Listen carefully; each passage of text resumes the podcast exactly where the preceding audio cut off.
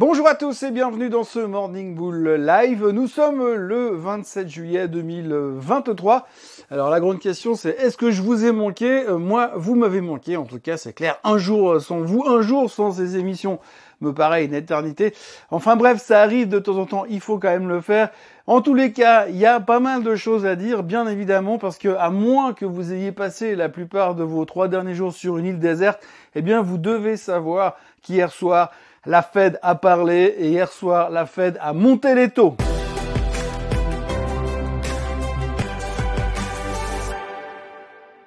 Ah oui, c'est pas une surprise. Hein. On savait que statistiquement, 1500% euh, des gens s'attendaient à que les taux montent de 0,25%. C'était largement, largement, largement dans les prix. La seule chose qu'on ne savait pas vraiment, c'était la teneur du discours de Monsieur Powell. Et pour être très franc, le marché attendait quelque chose de plus sexy que ce qu'il nous a annoncé hier soir. Bon, c'était pas très moche ce qu'il a annoncé hier, mais euh, globalement, ceux qui s'attendaient à le voir pivoter de la zone euh, à la zone dovish, eh bien, ils en sont euh, pour leurs frais, puisque clairement, il est resté droit dans ses bottes, il est toujours aussi hawkish, il n'exclut même pas une hausse des taux au mois de septembre, euh, lors du prochain FOMC meeting, et donc, du coup, on peut se poser des questions sur est-ce qu'il est vraiment convaincu que c'est réglé et que tout est sous contrôle. Là, c'est vrai que dans son discours, il y avait quand même pas mal de choses qui étaient relativement positives, puisque clairement la Fed ne s'attend plus à avoir une récession. Hein.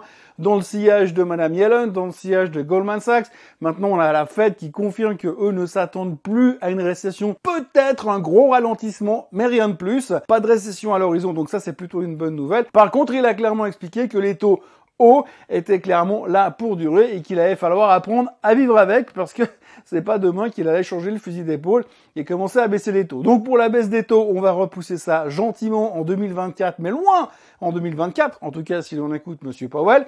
Et donc du coup, bah, le communiqué hier soir était moyennement positif, même si le marché s'en foutait royalement, puisque l'un dans l'autre, on est beaucoup plus préoccupé pour l'instant par les chiffres trimestriels que par le discours de la Fed puisqu'on savait exactement ou plus ou moins exactement ce qui allait se passer. Donc si on doit faire simple, la Fed a monté les taux de 0,25%, c'est pas demain qu'il va baisser les taux, et c'est pas exclu que peut-être ils viennent encore euh, remonter les taux au mois de septembre. Ça dépendra, comme la dernière fois, des chiffres économiques qui vont venir. Et puis les chiffres économiques qui vont venir, il y aura du monde puisqu'il y aura du CPI deux fois, du PPI deux fois, des non-fin payroll deux fois, des PCE deux fois, et puis plein d'autres chiffres qui vont nous tomber dessus ces prochains temps, ce qui permettront à la Fed de prendre leur décision au mois de septembre. Résultat, eh bien, on est un peu dans la même configuration que nous étions hier matin en attendant la Fed.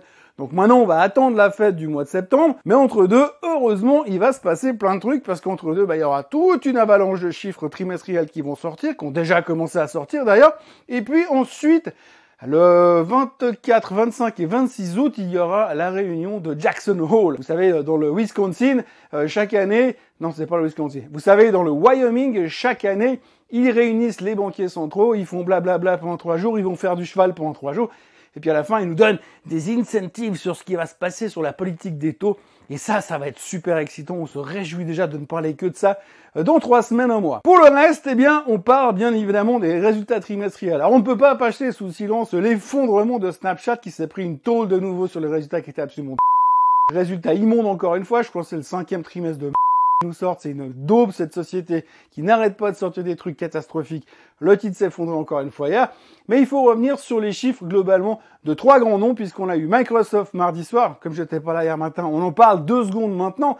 Microsoft a sorti de très bons chiffres encore une fois. Par contre, alors ils ont fait, le, ils ont dit la phrase de trop dans le communiqué de presse, dans la, la, discussion post-résultat, puisque la CFO a dit, vous savez, si on veut développer l'intelligence artificielle, il va quand même falloir faire de gros investissements financiers pour pouvoir développer tout ça. Alors il y a deux semaines en arrière, on a explosé parce qu'on s'est dit, ah, ils vont gagner plein de fric avec l'intelligence artificielle.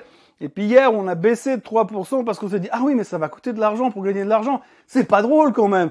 Résultat, Microsoft a baissé. Alors c'est assez paradoxal parce que vous avez les traders qui jouent à court terme sur Microsoft qui balancent tout parce qu'ils vont devoir dépenser de l'argent pour gagner de l'argent. Et de l'autre côté, vous avez les analystes qui ont une vision un tout petit peu plus longue que les traders qui eux ont tous plus ou moins augmenté leur price target puisque ça va être génial, ils vont gagner tellement plein de pognon. Donc en gros, si on devait traduire ça en langage on va dire humain, eh bien, ça veut dire quoi? Ça veut dire que les court-termistes ont pris les profits et puis que les long-termistes profitent de la baisse pour acheter le titre pour jouer un peu plus loin que les trois prochaines minutes. Alors ça c'était pour Microsoft, on notera aussi Google. Alors Google, ça aussi c'est un truc absolument extraordinaire. Alors souvenez-vous, au mois de février dernier, Google, ils ont fait une démonstration sur leur intelligence artificielle à eux qui a complètement foiré en plein public. Le titre s'est fait démonter. Ça a tapé dessus pendant plusieurs jours. Il a perdu quasiment 25% pour une démonstration ratée sur l'intelligence artificielle. Il est descendu autour de 80 dollars et des poussières ou 88 dollars et des poussières. Et puis mardi soir, ils ont publié des résultats absolument géniaux. Mais surtout, tout le monde a décidé et a déclaré que dorénavant, bah, Google, c'était la base pour l'intelligence artificielle. Alors c'est pas aussi la base que Nvidia, mais pas loin. Donc tout d'un coup, on a commencé à dire oui, mais Google, pour l'intelligence artificielle, ils sont sûrement meilleurs que Microsoft, parce que Google, ils font l'intelligence artificielle depuis bien plus longtemps que Microsoft. Donc euh, Google, eh bien, c'est vachement bien pour jouer l'intelligence artificielle. Bam, le titre a pris 6%. Me demandez pas comment les gens réagissent, mais en tous les cas, je suis persuadé que certains qui courent après Google aujourd'hui en disant c'est super l'intelligence artificielle, c'est les mêmes qui disaient ouais, c'est nul cette présentation au mois de février. Résultat, le titre a pris 45% depuis et 6% rien qu'hier soir. Et puis la troisième société dont on doit parler aujourd'hui, eh bien, ça sera bien sûr Meta. Meta, Facebook, Facebook, Meta, Instagram, WhatsApp, whatever, peu importe comment vous les appelez. Mais en tous les cas, Meta a publié des chiffres excellents hier soir, très positifs sur l'intelligence artificielle. Bref, euh, le titre prenait aussi plus de 6% hier soir. Alors là aussi, hein, donc euh, la réussite de Mark Zuckerberg est absolument hallucinante puisque le mec, il a réussi à être la boîte la plus détestée du S&P 500 autour du mois de novembre l'année passée, il a viré 20 000 personnes et depuis c'est carton plein, le titre est passé de 82 ou 84 dollars à 320. Ouverture aujourd'hui prédite 320 dollars selon le hors-bourse. Donc on voit quand même que ça a bien tourné et environ pas mal de monde, il a complètement restructuré sa boîte et tout le monde est en train de dire ah c'est génial, il est meilleur qu'Elon Musk, il est plus fort. Reste avec les mecs qui se foutent sur la tronche sur un ring de, de, de MMA, mais pour l'instant, tout le monde est en train de dire, ah, Zuckerberg, il est quand même vachement bien.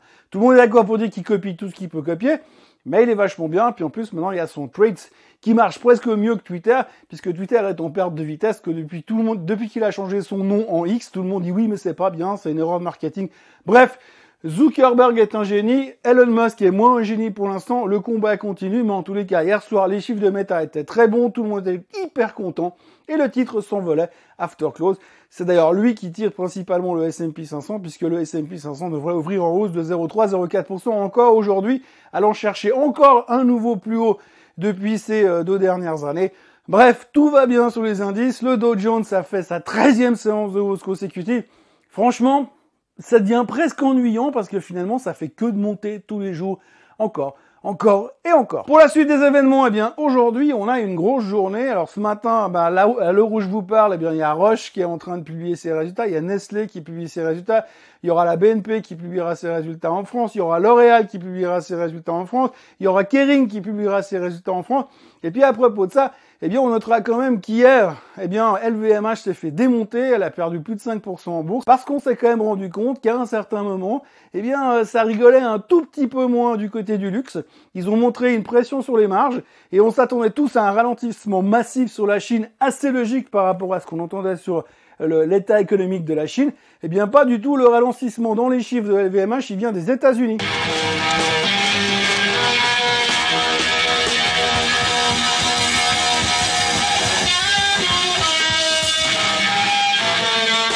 États-Unis où les gens ont commencé à ralentir le niveau des dépenses. Et c'est là que c'est intéressant à discuter, puisque comme ils ralentissent le niveau des dépenses, on est en train de se dire, peut-être que l'épargne qui avait été faite durant le Covid, eh bien, elle est en train d'arriver un petit peu au bout du rouleau.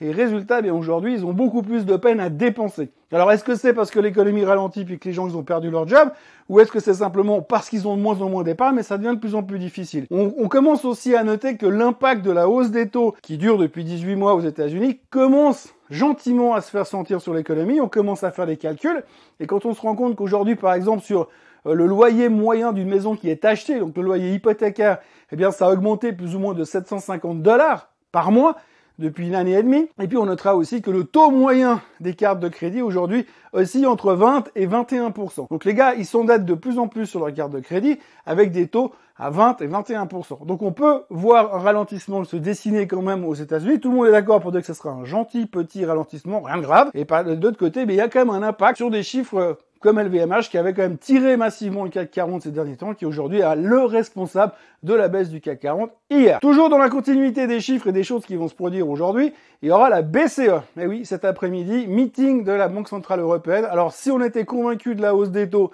de la Fed hier. Alors là, sur la BCE, c'est encore plus que ça en termes de conviction. C'est évident qu'elle va monter les taux, c'est évident qu'elle devrait rester au quiche, c'est évident que ça devrait durer encore un moment en ce qui concerne la BCE. On verra son discours, de nouveau, ce sera le plus intéressant, c'est pas les actes, c'est surtout les, les anticipations et les interprétations qu'on pourra faire du discours de Madame Lagarde en début d'après-midi. Et puis autrement pour les chiffres trimestriels aux États-Unis, aujourd'hui on aura des boîtes comme euh, McDonald's qui publieront aujourd'hui et puis surtout ce soir on aura Intel et Ford qui vont publier. Alors Intel c'est moins sexy que ça eût été il y a quelques années en arrière, mais on va quand même regarder ça attentivement parce qu'on sait toujours que la question des semi-conducteurs n'est pas complètement réglée. On a encore vu la, la chute vertigineuse du profit de Samsung ce matin qui a perdu 95% de son profit trimestre sur trimestre, mais qui sont plutôt positifs pour l'avenir.